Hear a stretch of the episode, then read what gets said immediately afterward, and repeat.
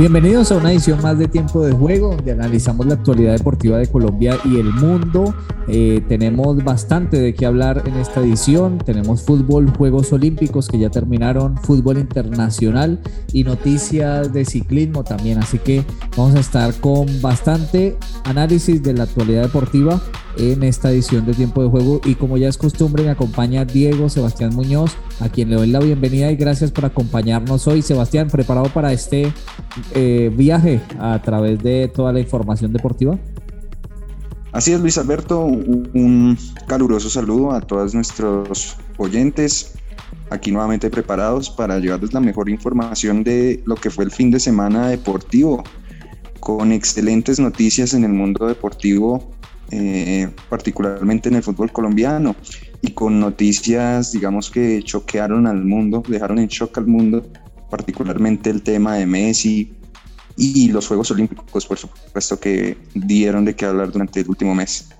Bueno, usted habla del clásico entre Santa Fe y Millonarios y por eso dice que extraordinario y excelente, porque la verdad, bastantes empates en esta fecha, una fecha bastante aburrida, pero bueno, Empecemos por el fútbol colombiano porque Santa Fe por fin ganó y no solo ganó cualquier partido, sino ganó un clásico, no ganaba desde hace mucho tiempo y ya la salida de Harold Rivera ya un poco que se esfuma, ¿no? Es decir, no, no se va a concretar esta salida, por lo menos esto, este triunfo le va a dar bastante eh, margen de error al técnico santafereño.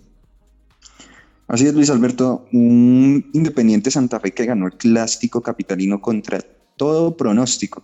Millonarios era el candidato a llevarse el partido por lo que había mostrado en las últimas semanas. Adicionalmente el bajo nivel que había mostrado el equipo cardenal. Sin embargo, pues como todo en el fútbol, mm, eh, no se pudo predecir este resultado y pues Santa Fe jugó bastante bien el clásico, pues sin ser la maravilla tampoco y sin ser pues el mejor equipo de la historia. Eh, ordenadamente, aplicadamente, logró desarmar a un equipo embajador que se vio bastante débil. Debe ser el partido más flojo del último semestre para el equipo azul. Y bueno, Santa Fe retoma o vuelve a ganar desde el 18 de abril que no ganaba, en la fecha 19 del torneo pasado cuando le ganó a la Equidad. Recordemos que después de ese partido estuvo el papelón contra River Plate, la eliminación contra el Junior y los partidos malos de inicio de la temporada. Como usted lo decía, Harold Rivera, que estaba en la cuerda floja, esto le da un poco de oxígeno, no obstante, pues cree la hinchada y, y en general la, la opinión Em, indica que pues el trabajo de Harold todavía está en observación, pero ganar un clásico siempre es importante y sobre todo de la manera en que lo hizo, teniendo en cuenta que Millonarios venía bastante bien y que ganó con autoridad, porque la verdad el equipo Cardenal supo manejar muy bien el resultado y ganó merecidamente el clásico. Muy bien, muy bien por Santa Fe porque estaba en la cuerda floja. No solo Harold Rivera, también muchos de sus jugadores estaban en la cuerda floja. Pero bueno, este, este partido frente a Millonarios le da un respiro a este equipo santafereño. Le quitaron el invicto a Millonarios, eh, no venía de perder eh, durante estas eh, fechas y perdió el primer partido precisamente frente a su rival de patio. Veremos cómo recibe esta derrota el equipo de Gamero y Millonarios y si es un traspié o si definitivamente va a ir en caída baja el, equipo, el equipo de los millonarios. Sí, aquí en tiempo de juego hayamos ponderado el trabajo de Alberto Gamero y el rendimiento del equipo mm, en las primeras tres fechas. Sin embargo, el, partido contra Santa Fe se le vio, no se le vio fútbol, no se le vio eh, alternativas, mm, generación de juego. Adicionalmente, se cometieron los mismos errores, el equipo embajador sigue cometiendo los mismos errores que incluso lo llevaron a perder la final contra el Deportes Tolima, ¿no? Errores en la salida, mal perfilados los jugadores. Bueno, Alberto Gamero tendrá que trabajar en este aspecto porque ya es el segundo partido importante que pierde Millonarios por un error en la entrega. No puede ser posible que un jugador le esté prácticamente dando la espalda a un pase que recibe. Entonces, Preocupante en ese tema el asunto para el equipo embajador que sufrió su primer traspié y cae a la tercera posición parcialmente de la tabla de posiciones con nueve puntos a un punto del nuevo líder Atlético Nacional. Así es, veremos qué sucede. Y también eh, ganó el América de Cali, ganó frente al Once Caldas, le ganó 1 a 0. Una América que sufrió bastante, ya fue en los últimos minutos que vino el gol de Adrián Ramos.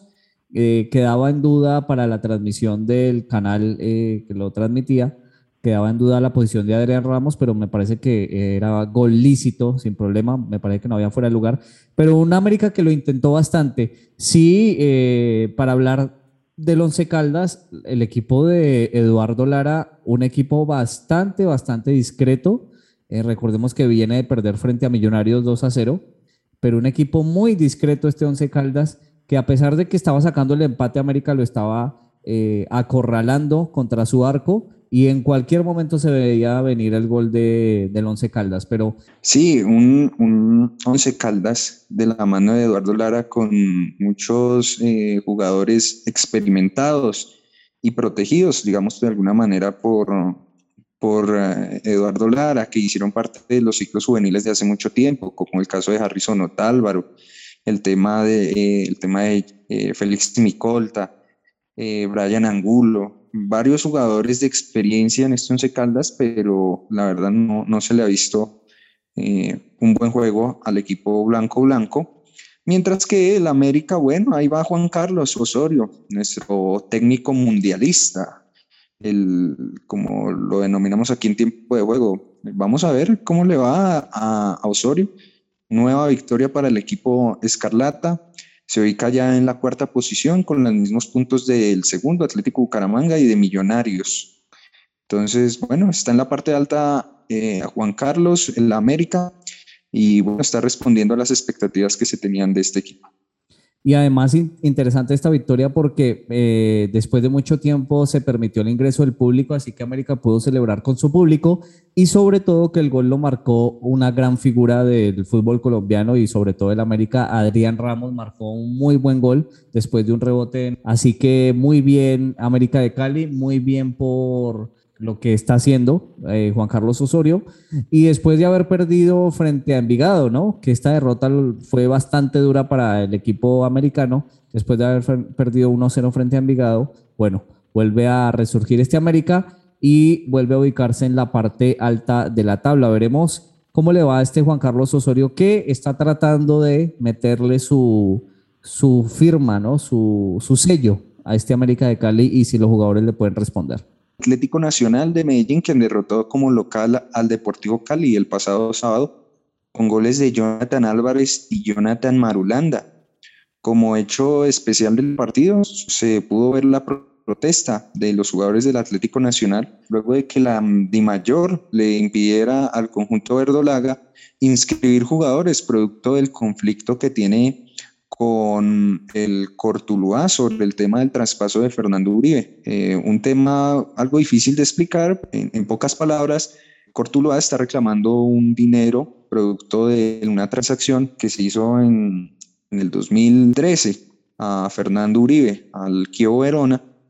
El Cortuluá reclama unos derechos de formación que estaban firmados en, el contrato del, del jugador. Parecer el Nacional no ha entregado ese dinero y esto ya pasó al tema de la FIFA y la FIFA no le ha dejado inscribir jugadores al Atlético Nacional en esta temporada. Es decir, Torlan Pavón, Felipe Aguilar y los demás refuerzos no pudieron ser inscritos por el equipo verde, motivo por el cual eh, se realizó la, la protesta el pasado sábado en la cancha del Atanasio Girardot. No obstante, pues el Atlético Nacional continuó o jugó ese partido, fue contundente, eh, y supo aprovechar las debilidades de un Deportivo Cali que venía del traspié luego de perder contra el Atlético Bucaramanga como local, el equipo azucarero perdió contra Atlético Nacional, no dando una muy buena cara, la verdad. Se le vio bastante frágil al equipo de Cali y a la espera de que llegue la contratación del año para este equipo, que es el costeño, el delantero histórico eh, Teófilo Gutiérrez, ¿no? Y eh, esperamos pues que mm, logre debutar. Está ahorita lesionado, pero tiene altas expectativas el, el equipo azucarero en este jugador. Sí, eh, un Deportivo Cali que ya viene con malos resultados. Veremos cómo toma la hinchada esta, estos dos resultados negativos, perder de local frente a Atlético Bucaramanga, perder de visitante frente a Atlético Nacional y un Deportivo Cali que hasta ahora, en lo que va del torneo, solo ha podido ganar un solo partido, que fue en la primera fecha. Después empató y perdió los dos siguientes. Así que eh, preocupante lo de Deportivo Cali y también de aplaudirlo de Atlético Nacional que eh, a pesar de no poder inscribir sus jugadores, a pesar de tener un técnico que es desconocido, con 10 puntos en la tabla, así que bien por Atlético Nacional que está haciendo las cosas eh, pues bien a pesar de estos problemas que tiene en cuanto a dirigencia. También lo importante es que paguen, ¿no? Paguen lo que deben, si es que tienen que pagarlo, que paguen lo que deben sin ningún tipo de problema. Veremos qué sucede con este Atlético Nacional y veremos qué sucede con este Deportivo Cali, que hay que estar pendiente a ver qué sucede, a ver cuál será el primer técnico en salir, ¿no? Porque bueno, por lo menos Harold Rivera se escapó de esa lista, pero el técnico del Cali, que venía siendo discutido desde el año pasado, podría entrar en esa lista. Veremos qué pasa porque ya van cuatro fechas del fútbol colombiano. Asimismo, en esta fecha del fútbol profesional colombiano, la cuarta, eh, tuvimos el empate entre los dos equipos que tuvimos están varios empates y sin goles. Exactamente, exactamente. Para destacar el duelo por el descenso que protagonizaron Atlético Huila y Deportes Quibdó, los dos recién ascendidos, quedaron 0 por 0. El arquero Luis Estacio, el veterano, atajó un penal para el Deportes Quindío y les salvó las papas al equipo Cuyabro. El equipo huilense es actualmente el último en la tabla del descenso, por lo que de continuar así se iría a la segunda división en diciembre junto al Deportivo Pereira. Entonces está esta tabla más emocionante que nunca, teniendo en cuenta que el Atlético Huila suma 90 puntos, el Pereira 91 y el Atlético Quindío con 95 puntos se ubica en la casilla 18. Más adelante también se ubica Jaguares de Córdoba con 98 unidades. Entre estos cuatro seguramente estarán los equipos que descienden en diciembre. Así es, 0-0 eh, terminó ese partido. También 0-0 Equidad frente al Deportivo Independiente Medellín. Un Medellín que lo mismo, ¿no? Con el Bolillo Gómez, ahí más o menos de capa caída, no ha podido ganar ni un solo partido en este torneo. Ha empatado todos los partidos, los cuatro partidos los ha empatado Así que veremos qué sucede con este equipo de Bolillo Gómez, donde no ha podido hasta ahora ganar ningún partido. Dicen que en ese partido tuvieron miedo de asomarse al arco rival, ¿no? Pues con los técnicos que estaban, Alexis García y Bolillo Gómez, reconocidos por eh, su juego ultra defensivo y que rara vez, eh, rara vez se asoman en ataque. Me imagino que estuvo entretenidísimo por el fútbol que proponen estos dos directores técnicos. Aparte un fútbol viejo ya, un fútbol de antaño, eso es lo que está pasando también con Eduardo Lara, estos técnicos que estuvieron en algún momento con Selección Colombia, pero que sus resultados eran positivos porque le empatábamos a Chile, a Brasil, a Argentina, entonces con un empate celebrábamos todo esto. Pero bueno, para hablar de la actualización del fútbol, obviamente. Y el Junior de Barranquilla también empató frente a Deportes Tolima, un Junior que también solo ha ganado un solo partido en, esta, en este torneo y un Tolima que también solo ha ganado un solo partido. Así que veremos qué pasa con estos eh, equipos que fueron protagonistas en el torneo pasado y que les está costando en el arranque este. Sí, eh, en Junior continúa Amaranto, ¿no? No, no, se ha aparecido todavía con Mesaña. Y Tolima, pues de la mano de Hernán Torres, pues muy parecida a la campaña del semestre pasado, donde empezaron con, digamos, con un perfil bajo y finalmente se llevaron el campeonato frente a el club Millonarios. Así es. Bueno, Sebastián, pasemos a Chequeo Bar, donde analizamos lo bueno y lo malo de la jornada. movimentación del balón como cambia. Otra, otra toma, por favor. Dale uno atrás, uno atrás, adelante, uno adelante. Chequeo bar.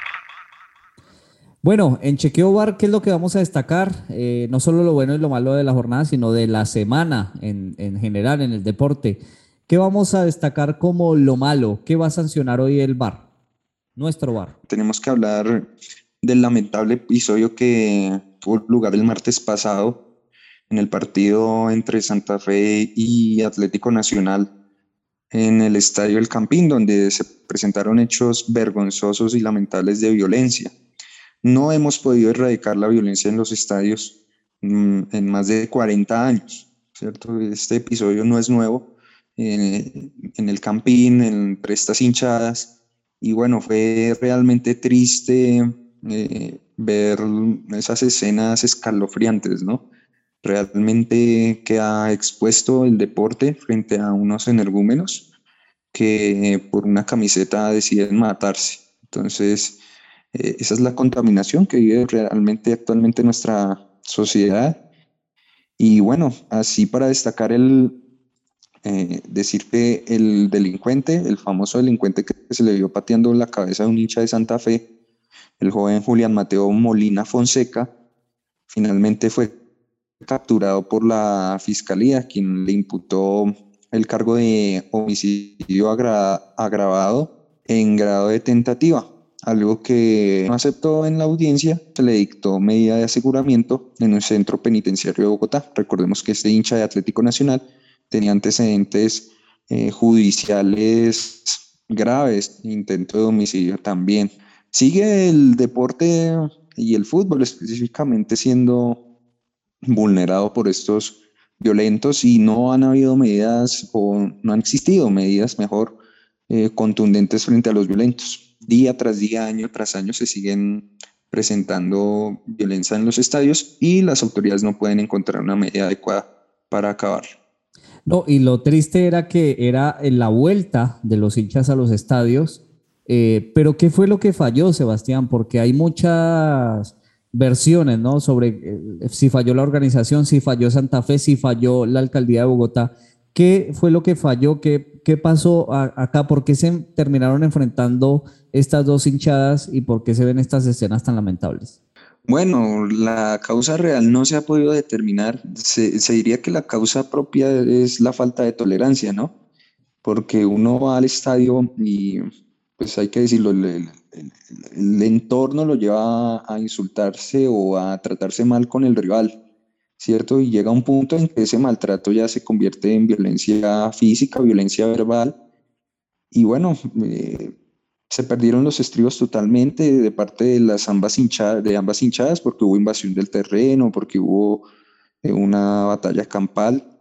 El tema de tolerancia está realmente complicado para las hinchadas y en general para el fútbol, porque digamos las tribunas de los estadios son ambientes realmente pesados, hostiles, eh, no se acepta al que piensa diferente, al que opina diferente, todos tienen que estar alineados detrás de, bajo una idea, un cántico, una expresión violenta y bueno, eh, eso es lo que se ha convertido finalmente los estadios. Creería uno o creía uno que por la pandemia iban a llegar los hinchas más pacíficos o con algo más de hermandad, pero resultó completamente, completamente adverso este, esta versión porque realmente se habían guardado año y medio, pero para, eh, se guardaron las ganas de pelearse, la verdad, y salieron con toda a matarse. Lamentable, lamentable lo que sucedió en el Campín y que ha sucedido también en otros estadios. Lo que pasa es que no ha, tenido la repercusión que ha tenido eh, lo que sucedió en el Campín, pero ha sucedido en Manizales, entre Millonarios y Once Caldas,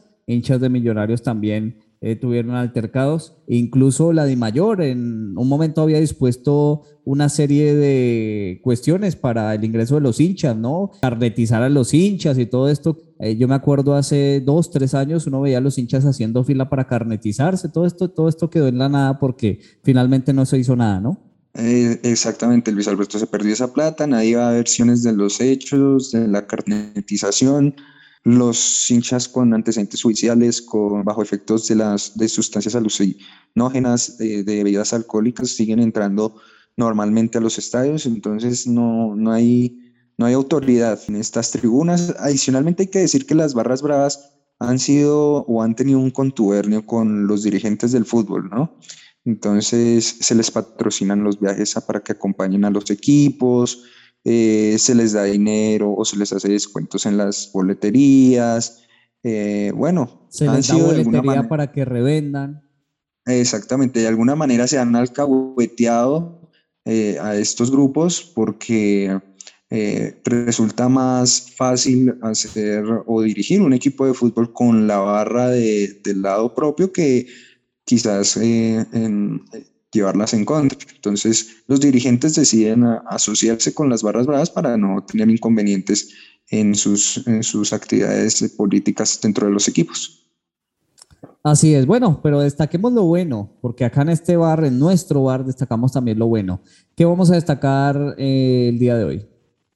Bueno, vamos a destacar, Luis Alberto, al mejor jugador colombiano de la última Copa América, de nuestro compatriota Luis Díaz, el extremo colombiano que juega en el Porto, que inició imparable en la liga portuguesa, marcó un gol de cabeza en la victoria del Porto frente al Belenenses. Un lindo gol que marcó Luis Díaz, eh, ratificando que se encuentra en un extraordinario momento y que tal vez ya es hora de que emigre a una liga de mayor nivel, teniendo en cuenta que pues su Copa América y este inicio de temporada ha sido extraordinario. El mejor jugador colombiano en la actualidad, Luis Díaz.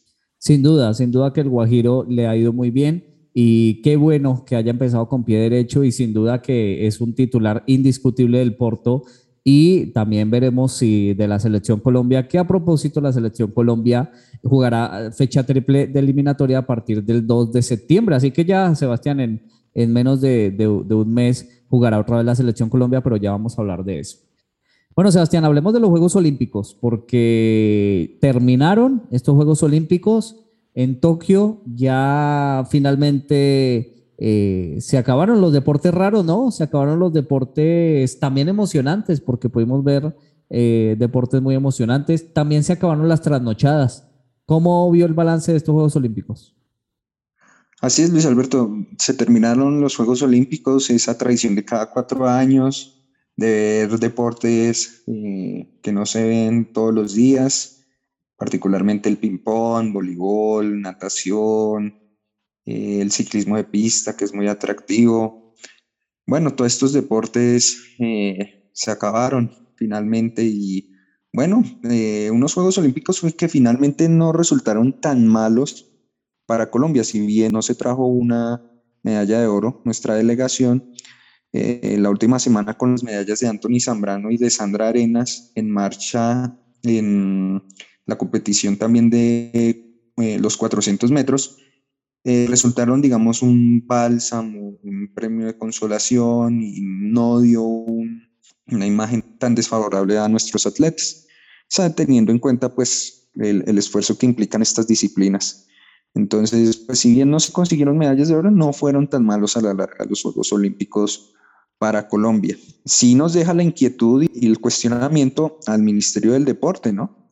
Que como lo hablábamos en programas pasados, Luis Alberto, eh, se creó este ministerio y finalmente los resultados deportivos no fueron tan buenos como se esperaban. Así es, sí, sobre todo que el, el Ministerio del Deporte se estrenó precisamente antes de estos Juegos Olímpicos un Ministerio del Deporte que fue muy cuestionado incluso por las delegaciones y las federaciones. Hablaban de arrogancia, de que no conocían a los deportistas, de que no conocían la inversión en el deporte. Lo que pasa, Sebastián, es que antes todo este tema del deporte lo manejaba Coldeportes. Después pasó el Ministerio del Deporte a apropiarse de todas esas acciones que hacía Coldeportes y muchas de esas acciones que era, por ejemplo, visitar a las escuelas de, deportivas, y todo esto lo dejó de hacer el Ministerio del Deporte porque obviamente era algo nuevo para este ministerio. Y entonces muchos se quejan de que Coldeportes quedó sin muchas funciones y asimismo el Comité Olímpico Colombiano quedó sin varias de esas eh, funciones y, y obviamente sin ese apoyo del Ministerio del Deporte. Así que lamentable, Colombia llevó 71 atletas y logró 5 medallas si bien no fueron tan malos como usted dice para Colombia, sí deja, digamos, algo de, de, de amargura, porque no solo se creó el Ministerio del Deporte, sino también se invirtió eh, la mayor cantidad de dinero que se le ha invertido en el deporte en, en, Colombia. Se invirtieron 16 millones de dólares, incluso mucho más dinero de lo que invirtieron otros países que sí ganaron medalla de oro como Ecuador y Venezuela, que por ejemplo Ecuador invirtió 13 millones de dólares. Así que eh, sí deja un poco de sin sabor, ¿no? La actuación de nuestros deportistas, que la verdad no hay nada para quejarnos contra ellos, nada, para nada. Creo que hacen bastante, hacen mucho pero sí hace falta ese apoyo, ¿no? Ese apoyo de deportistas que tienen que hacer eh, rifas y, sorteos y rebuscársela para ir a viajes, para participar en las competiciones, para poder encontrarse con esos mismos competidores con los cuales se van a encontrar en los Juegos Olímpicos y poder prepararse de la mejor manera. Así que eh, sí eh, hace falta más apoyo. Parece que ese dinero no está llegando justamente a los deportistas y parece que no se le está invirtiendo mucho a deportes que no, no, es el fútbol, ¿no? Porque el fútbol tiene muchos patrocinios, mucho apoyo, pero estos tipos de deportes como la marcha, como los 400 metros, parecen no tener apoyo. Así que veremos qué sucede. Ya también se va acabando una generación, hay que decirlo, Sebastián. Mariana Pajón eh, seguramente ya se va a ir retirando del BMX eh, y no será la misma competidora que antes. Eh, Catherine Ibarwen ya avisó que se retira de los Juegos Olímpicos eh, esta es su última competición en Juegos Olímpicos y ya tendremos que ver cómo eh, sacamos más deportistas, ¿no? ¿Cómo los apoyamos? Exactamente, estas dos mujeres que pues han dado tanta gloria a nuestro deporte, que tantas emociones nos han regalado. Sí queda la pregunta, ¿quiénes serán las nuevas generaciones? De todas maneras, todos los olímpicos nos sorprenden con deportistas desconocidos, ¿no? Digamos el caso específico esta semana con Sandra Arenas, ni siquiera en tiempo de juego le habíamos dicho. Eh, nos decían que menos mal no hablamos de ella porque la, la habríamos salado. Entonces. Porque todos de los que hablamos le fue mal. Bueno, Anthony Zambrano sí lo nombramos alguna vez y bueno, ganó medalla de plata y una medalla muy bien conseguida e inesperada. Exactamente. Entonces, pues bueno, esperar que nos espera este ciclo olímpico de, de cara a París 2024. Recordemos que Ahora es un ciclo de tres años, generalmente es de cuatro años, pero por el tema de la pandemia se corrió un año en los Juegos Olímpicos de Tokio. Entonces veremos el tema de Panamericanos, Juegos Bolivarianos, Juegos Centroamericanos, todo lo que participa el Comité Olímpico Colombiano para formar a los deportistas de cara a los Juegos Olímpicos. Un gran reto, un gran reto para este Ministerio del Deporte, un gran reto para las federaciones, preparar deportistas para dentro de tres años, es decir, tienen un año menos de preparación. Así que vamos a ver qué pasa y cómo le va a estos institutos donde esperemos se reestructuren de la mejor manera para traer más medallas para Colombia. Pero Sebastián, usted tiene el dato de cómo nos fue con respecto a Latinoamérica. Oiga, sí, eh, Lucho. Antes de darle ese datico, eh, en los Olímpicos también hay problemas con los jueces, ¿no? No solamente son los jueces de fútbol los eh, que tienen que revisarse un poco la, la, la fórmula de las gafas, porque pues el lamentable episodio con Juergen Martínez, que prácticamente fue robado en su pelea contra el boxeador japonés. Pero bueno, eso ya tenemos que pasar la página y esperar pues que el, el, el arbitraje en los Juegos Olímpicos eh, también mejore, ¿no? En todos los deportes pasa. Bueno, hablando del tema de uh, cómo nos fue a, a los latinoamericanos en estos Juegos Olímpicos, el mejor país eh, de, de, la región que tuvo mejor desempeño fue Brasil, quien se ubicó en la eh, duodécima posición ganando siete medallas de oro, siete medallas de plata y seis de bronce. Le fue muy bien también a Cuba, quien se ubicó en la casilla número 14 con siete medallas de oro, tres de plata y cinco de bronce. Eh, también para destacar Ecuador, que consiguió dos medallas de oro, Venezuela, que ganó su medalla de oro con Yulimar Rojas, que se ubicó en la casilla 46, Ecuador se ubicó en la casilla 38, Colombia en la casilla 66, con cuatro de plata y una de bronce, Argentina eh, se ubicó en la casilla 72 con una medalla de plata en hockey femenino y dos de bronce en voleibol masculino, ganándole a Brasil la medalla de, de bronce y en rugby también consiguieron medallas los argentinos. Y México se ubicó en la casilla número 84, ganando solo medallas de bronce. Cuatro medallas de bronce se llevó la delegación mexicana. No fue unos buenos Juegos Olímpicos, según uno lee los artículos de prensa de los portales mexicanos, teniendo en cuenta que habían antecedentes de medallas de oro y que se esperaba algo más de esa delegación. Entonces, México, por decirlo de alguna manera, no tuvo los resultados uh, esperados y eh, la prensa eh, señala que también hubo deficiencias dirigenciales respecto al manejo de la delegación que viajó a Tokio. Y finalmente, ¿quién ganó los Juegos Olímpicos?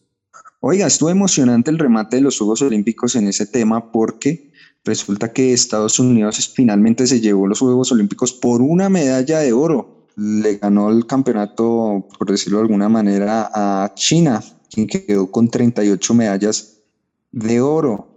Entonces, la delegación norteamericana eh, vuelve a ganar los Juegos Olímpicos, había ganado en Río de Janeiro 2016 y la República Popular de China quedó mm, en el debe, teniendo en cuenta pues que fueron unos juegos eh, realizados en Asia y que tuvieron una mejor preparación eh, respecto a la pandemia, ya que eh, en China pues se levantaron las medidas hace más de un año, ¿no?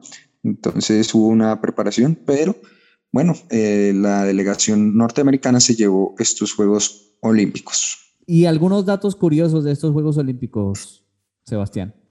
Sí, tenemos que se batieron 13 récords mundiales en estos Juegos Olímpicos. Para destacar a las de Yulimar Rojas en salto triple, en natación se batieron varios récords mundiales. Asimismo, en la modalidad de 400 metros vallas masculino, donde los tres primeros que llegaron batieron el, el récord mundial. El, finalmente el que ganó fue el noruego Karsten Warholm eh, quien bajó su propio récord a 45 segundos 94 milésimas. Se, se registraron 13 nuevos récords mundiales.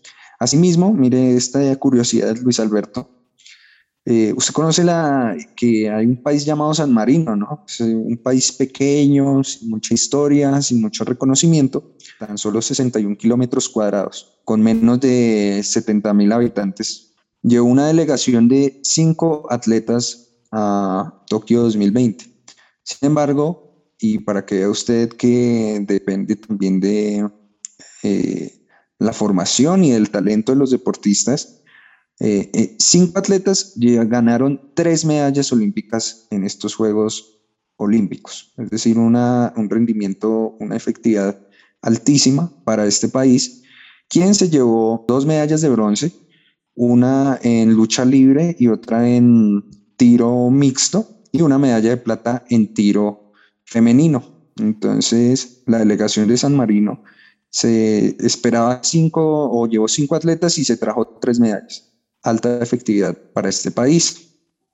Y por último, Lucho, cada Juegos Olímpicos que se realizan eh, trae una mayor diversificación de países que ganan eh, por lo menos una medalla. Eh, ya había pasado de, Londres a Río, que habían ganado más países medallas, y ahora también sucede eh, respecto a Río 2016, Tokio 2020, más países ganaron. En Río ganaron 86 países, por lo menos una medalla, aunque sea de bronce, y en el 2020, 2021 en este caso, 93 eh, países se llevaron al menos una medalla. Entonces, son datos, daticos ahí interesantes para entender todo lo que implica los Juegos Olímpicos y que no solamente eh, se habla de la región, sino es un evento global.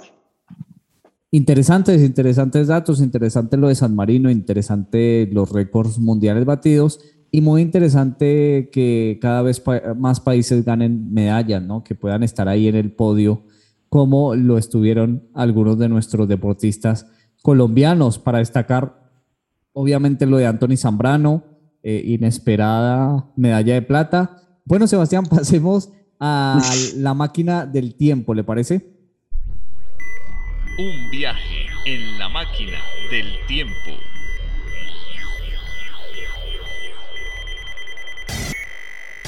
Sebastián, ¿hacia cuándo viajaremos el día de hoy? ¿Cuántos años vamos a viajar? Bueno, bueno vamos a viajar poco, relativamente poco, en concordancia con eh, estos Juegos Olímpicos que se están acabando, vamos a cerrar el tema de, los, de las Olimpiadas con un maravilloso recuerdo. Vamos a viajar nueve años atrás, al 10 de agosto de 2012, un viernes en la mañana, me acuerdo perfectamente, cuando Mariana Pajón, nuestra deportista, nuestra legendaria deportista, la más laureada de la historia de nuestro país, ganó la medalla de oro en la categoría femenina de BMX en los Juegos Olímpicos de 2012.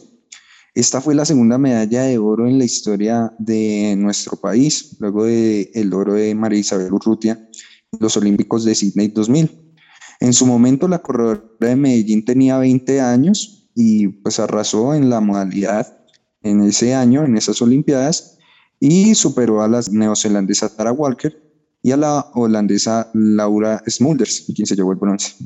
Entonces, esa sesión fue maravillosa, recordemos, e incluso ese mismo día Colombia ganó una medalla de bronce con Carlos Mario Kendo en BMX masculino. Fue una jornada histórica para el deporte colombiano, aquel 10 de agosto, y que hoy lo recordamos con mucha felicidad, con mucha nostalgia, teniendo en cuenta pues que estos, en estas Olimpiadas no pudimos ganar eh, medallas de oro.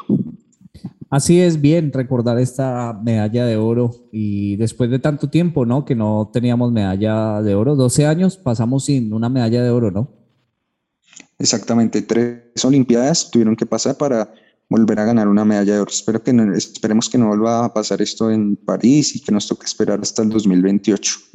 Así es, esperamos ganar medalla de oro, una medalla de oro que suene el himno, ¿no? Porque recordemos que solo suena el himno de quien gana medalla de oro, ¿no? Así es. En Río ganamos tres, esta vez no ganamos ninguna. Pero bueno, esperemos a ver qué nos depara el futuro con nuestros deportistas en las Olimpiadas de París 2024. Así es, esto fue la máquina del tiempo. Bueno, Sebastián, sigamos hablando de fútbol porque la noticia de la semana a nivel internacional tiene que ver con Messi. Eh, un Messi que finalmente no puede seguir en el Barcelona. Al parecer ya estaba todo acordado con el club. Él había acordado bajarse el sueldo del 50% y otras cosas más. Sin embargo, la Liga Española no permite ciertas estructuraciones económicas y el Barcelona no puede eh, ni siquiera pagarle el 50% del sueldo a Messi, ¿no? Porque entraría en alguna cuestión problemática con eh, las reglas de la Liga Española, ¿no? Así es, un, Lionel Messi que es realmente el, el, el ícono deportivo de nuestra generación, ¿no? de los últimos, yo diría, 20 años. Lionel Messi que desde que era muy joven, eh, la primera vez que vimos a Messi fue en el eje cafetero, en el suramericano del 2005 que se jugó en Colombia, cuando ya asomaba como una figura rutilante. Eh, el ciclo de Messi ha sido eh, el más exitoso en la historia del fútbol mundial en un equipo.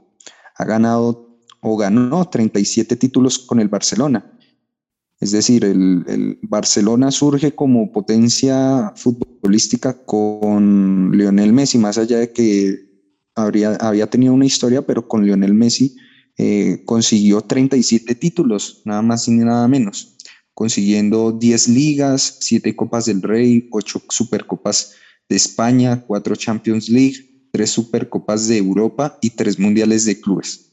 Eh, flojitos números de Lionel Messi en Barcelona, y bueno, se acaba este ciclo y que realmente fue una noticia que dejó en shock a muchas, a, la prensa internacional, al fútbol internacional, a muchos hinchas, incluso aquí en Colombia, eh, se les vio algo afectados porque Messi no continúa en el Barcelona. Eh, la pregunta es, mm, ¿finalmente va a jugar en el Paris Saint Germain? ¿Qué sabemos, Lucho, al respecto? Sí, seguramente. Eh, seguramente es el único equipo que puede contratarlo hoy en día. Eh, se especulaba mucho sobre el Manchester City por la afinidad que tiene Lionel Messi con Pep Guardiola, pero Pep Guardiola en una conferencia de prensa había dicho que ya no había, no había espacio ni había dinero para contratará más jugadores, ya habían contratado bastantes, y seguramente irá al Paris Saint Germain en una jugada donde seguramente eh, también se está especulando sobre la salida de Mbappé, porque Sebastián, mire que eh, si bien la liga no permitió que Messi siguiera en el Barcelona, según lo que ha dicho el presidente del Barcelona y Lionel Messi, eh, no hay figuras, se quedó sin figuras la liga española y esto obviamente preocupa a nivel internacional el marketing de esta liga que empezó obviamente con el enfrentamiento entre Messi y Cristiano Ronaldo en dos equipos que eran antagónicos y que hoy en día ya no cuenta con ninguna figura. Exactamente, ahorita, ¿quiénes serían las figuras de la Liga Española? Luis Suárez, eh, Griezmann, lo que puede hacer el Kun Agüero, Benzema, pero no, realmente no, no hay jugadores reconocidos. y sobre todo que ya son veteranos, ¿no? O sea, Benzema es veterano, Kun Agüero ya es veterano, incluso ya va al Barcelona prácticamente que a cerrar su carrera, por lo menos en Europa. Eh, no hay, y por eso se especula mucho sobre la llegada de Mbappé al Real Madrid.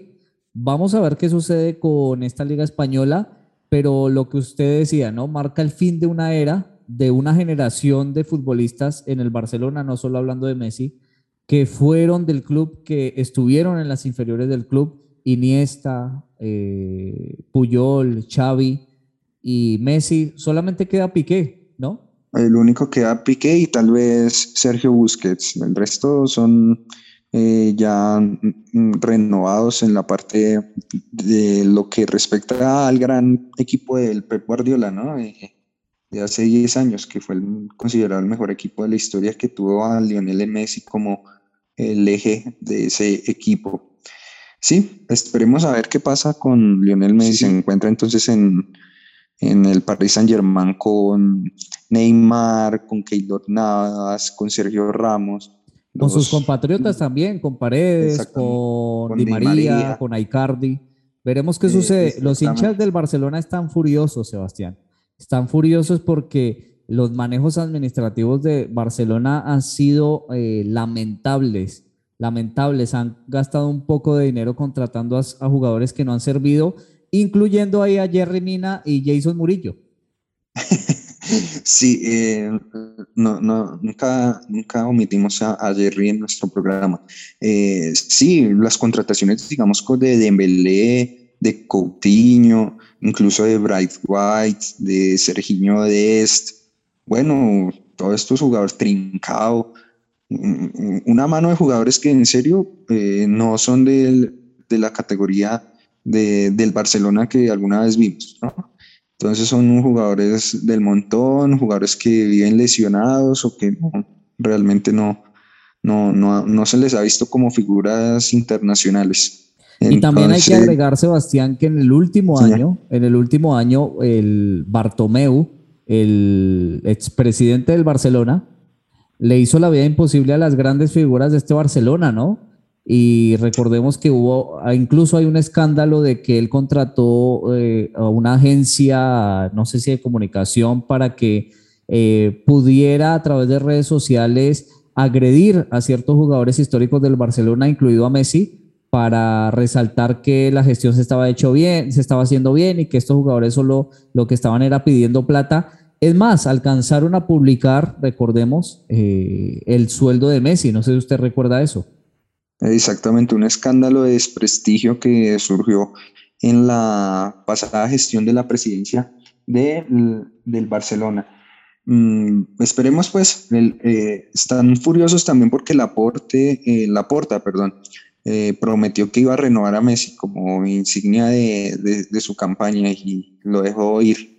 Eh, a propósito, la despedida de Messi fue algo triste, se le vio llorando, eh, se, le veía, bueno, afectado, porque bueno, son prácticamente 20 años que él estuvo en el Barcelona y, y bueno, que se tenga que ir porque no, no se pudo renovar un contrato es realmente triste para, para una leyenda de un equipo.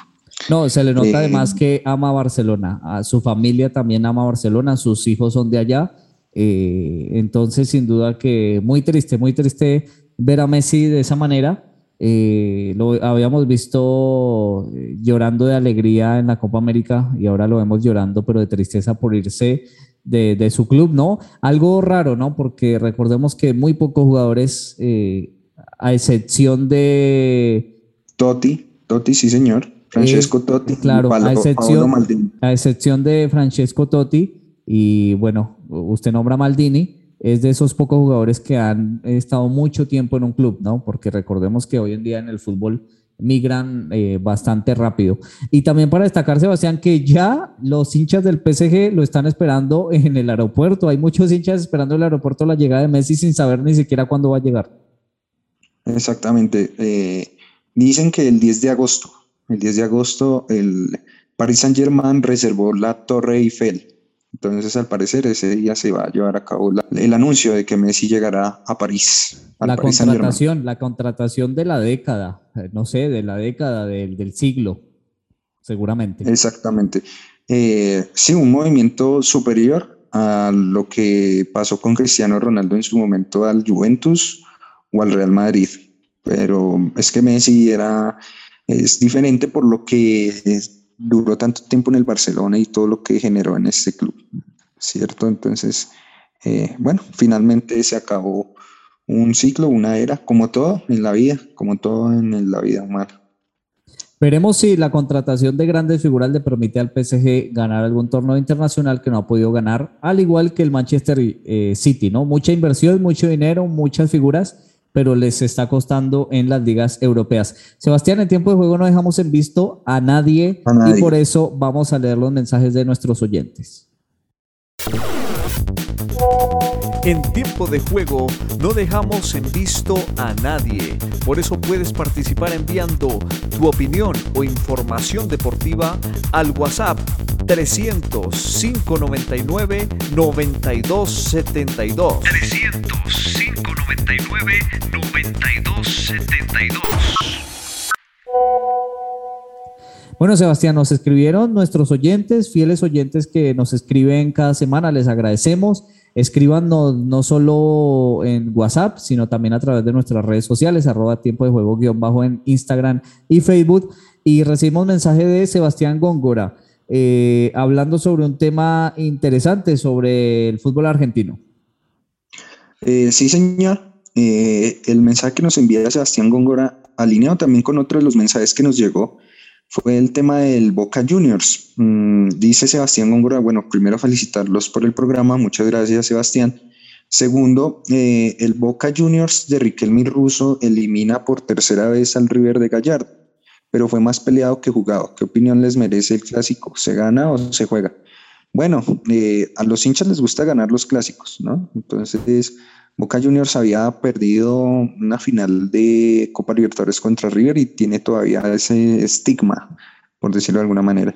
Entonces, siempre que enfrente al River tiene que ganarle, ¿no? Entonces, eh, para el hincha más que todo, ya en el juego, pues eso ya le corresponde a, al entrenador y, bueno, a los eh, más puristas del juego, del deporte, eh, este tema. Eh, lastimosamente acá en, Sur, en Sudamérica ha habido una cultura del clásico muy, muy de pelea, ¿no? Sebastián, es lo que se ven los hinchas se traduce en la cancha. Y uno puede ver los clásicos latinoamericanos, sobre todo, son clásicos que no generan mucho fútbol, no son partidos emocionantes, sino son más bien partidos con mucho mucha patada y sobre todo los clásicos argentinos se han vuelto así en los últimos años y ya es como prácticamente eh, algo que se ve todo el tiempo.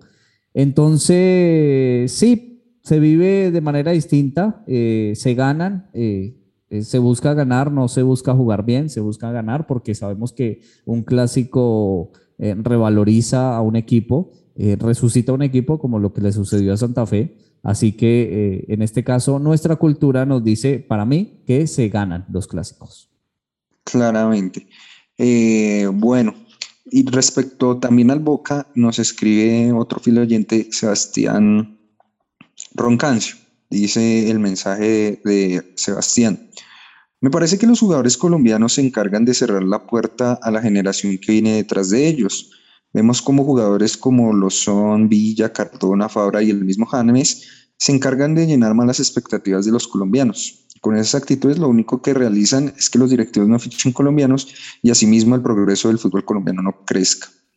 Gracias, Sebastián. No, sí, completamente de acuerdo. Y el tema de Sebastián Villa, lo que hablábamos en la, semana pasada y que se confirmó esta semana, que ya incluso dejó tirado el trabajo y ya se vino a Colombia eh, sin, sin, cumplir el contrato, sin eh, cerrar un negocio con el Brujas de Bélgica.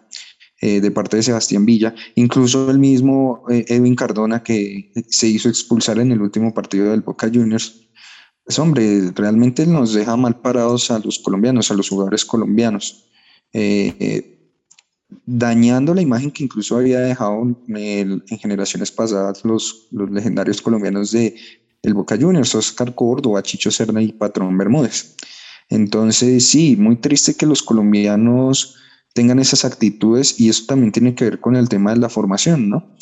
Termina pasando lo que ocurre con estos jugadores, que viven de escándalo en escándalo. Pero también hay un problema en la dirigencia de Boca, Sebastián. De esto no se ha hablado mucho, pero lastimosamente la dirigencia eh, al mando de Riquelme no ha sido una de las mejores dirigencias que ha tenido Boca, incluso ha sido una de las peores.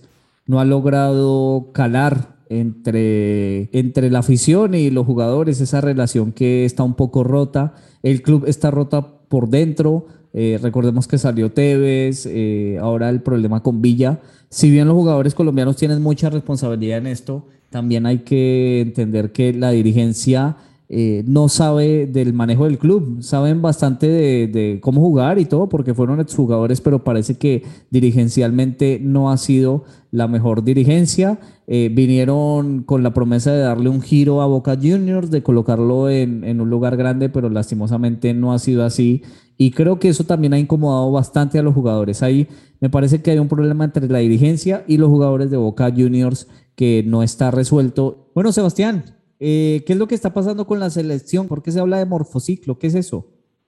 Bueno, el morfociclo es un término que, que hablan los entrenadores modernos. Es un, mejor dicho, como ahora el fútbol es tan desarrollado, parece ya una ciencia entonces, eh, el morfociclo es un término utilizado para describir eh, el espacio diseñado por los entrenadores para trabajar el modelo de juego que quieren implantar en sus equipos, que es netamente enfocado a la idea que se llevará a cabo en la competición. En palabras cristianas, es eh, reunir a los jugadores y explicarles a qué van a jugar en un partido. ¿sí? Entonces, si van a jugar contra, no sé, Brasil, en Brasil vamos a jugar a defendernos si vamos a jugar contra Bolivia de locales, vamos a jugar a atacar. ¿sí? Eso es el morfociclo, que, pues mejor dicho, ahora es un término súper científico para describir la idea del juego. Sí, un eh, morfociclo también, eh, Sebastián, hay que aclarar con jugadores que seguramente no serán titulares. También hay que decir. Que no serán, que no serán titulares o convocados siquiera, o que, o que no van a jugar. 26 jugadores del medio local. ¿Usted cree que nosotros tenemos 26 jugadores que puedan competir en, en selección contra, digamos, Argentina, Uruguay, Paraguay, Chile, en esos partidos bravos que jugamos siempre por eliminatorias? No, para nada, para nada. Yo no sé dónde lo sacan. Mire, yo creo que esto se hace, Sebastián, eh, y voy, así, voy a decirlo así, de esta manera. Esto se hace para darle cierta tranquilidad al periodismo deportivo que piden que se haga algo, contentillo, tal cual, que hagan algo, porque Peckerman no hacía nada, porque Peckerman se la pasaba en Argentina, entonces él no venía a ver los jugadores locales, pero es que no hay, no hay, y lo pudimos ver en esta Copa América, no hay jugadores, no hay jugadores que tengan nivel para, para, si no, si no hay siquiera, incluso en el fútbol internacional nos cuesta, con jugadores que juegan afuera, en Europa y todo, ¿Cómo será con jugadores del fútbol local, con este fútbol que eh, verdaderamente es, es, es, de un nivel muy bajo? para enfrentar partidos de eliminatoria. Recordemos que se viene Bolivia, Perú y Chile. Esa será la triple fecha de, eliminatoria. Me parece que es, pa, es más para eh, darle un contentillo, como usted lo dice, a el periodismo o a la dirigencia de decir estamos haciendo algo, estamos trabajando, pero después no vamos a llamar a nadie de acá o seguramente eh, no llevarán a ninguno. Mire, y con decirlo, eh, Baldomero Perlaza, que fue convocado a la última Copa América y a las fechas eliminatorias no jugó un solo minuto. ¿Cierto? en esas competiciones. Entonces, pues sí, como usted lo dice, contentillo ahí como para decir que se está haciendo algo, pero realmente no, no representa nada. Luis Alberto, se nos está acabando el tiempo. ¿Qué le parece si eh, pasamos a nuestra sección de tiempo de reposición? Tiempo de reposición. ¿Qué tenemos para esta semana? Tenemos bastante, ¿no? Copa Libertadores, fútbol colombiano, ya vamos a hablar del Tour de Polonia, Liga Española. Eh, bueno, sabemos que tenemos eh, ocho equipos disputando la Copa Libertadores, cinco brasileros, un argentino, un paraguayo y un ecuatoriano. Eh, ¿Cuáles son los enfrentamientos? Sí, señor, tendremos San Pablo Palmeiras el próximo martes a las 7 y 30. El miércoles jugarán Olimpia Flamengo a las 5 y cuarto y River Plate enfrentará Atlético Mineiro a las 7 y media el mismo miércoles. El jueves se cerrará los duelos de ida con el partido entre Fluminense y Barcelona a las 7 y media de la noche. Asimismo, esta semana tendremos en ciclismo el Tour de Polonia con la participación de varios deportistas colombianos, entre ellos Fernando Gaviria, eh, el también colombiano Álvaro Odeg, Einer Rubio, tras ser el campeón joven en la vuelta a Burgos en el Movistar Team, y Daniela Arroyave en el Education First, carrera de una semana que recientemente estuvo marcada por las tragedias, este Tour de Polonia, eh, luego de que el año pasado tuvo la caída eh, la terrible caída entre Fabio Jacobsen y dos años mm, atrás pues tuvo la muerte del joven corredor belga Björk Lambrecht luego de una tremenda caída. Un tour de Polonia que no tiene mucho reconocimiento y que es bastante temida dentro del circuito internacional. Asimismo, Sebastián se va a jugar la quinta fecha del fútbol colombiano. Vamos a tener a Tolima Pasto el día viernes a las 7 y 40. También estarán en Vigado frente a Alianza Petrolera a las 3, Medellín América en el Atanasio Girardot 5 y 40 de la tarde el día sábado, Deportivo Cali frente a Millonarios, buen partido en Palma Seca, eso será el sábado a las 8 de la noche, Jaguares Junior a las 4 de la tarde el domingo, Patriotas frente a Atlético Nacional en Tunja a las 6 y 5 del domingo, Once Caldas Deportivo Pereira, clásico cafetero el domingo a las 8 y 10 de la noche, eh, último plan de la semana, tenemos la Liga Española que iniciará ya sin figuras rutilantes. Eh, la primera vez que se juega la liga sin Cristiano y Messi inscritos desde 2003. Entonces, eh, una nueva era en el fútbol español que iniciará el próximo viernes entre, con el partido entre Valencia y Getafe. El Atlético de Madrid, actual campeón, enfrentará al Celta de Vigo el, el próximo domingo. El Real Madrid enfrentará al Alavés el próximo sábado y el Barcelona recibirá en el Camp Nou a la Real Sociedad dentro de los partidos más destacables de esta liga. Y también empieza la liga alemana, ¿no, Sebastián? Sí, el próximo viernes eh, estará el partido entre el Bayern Múnich y el Borussia Mönchengladbach.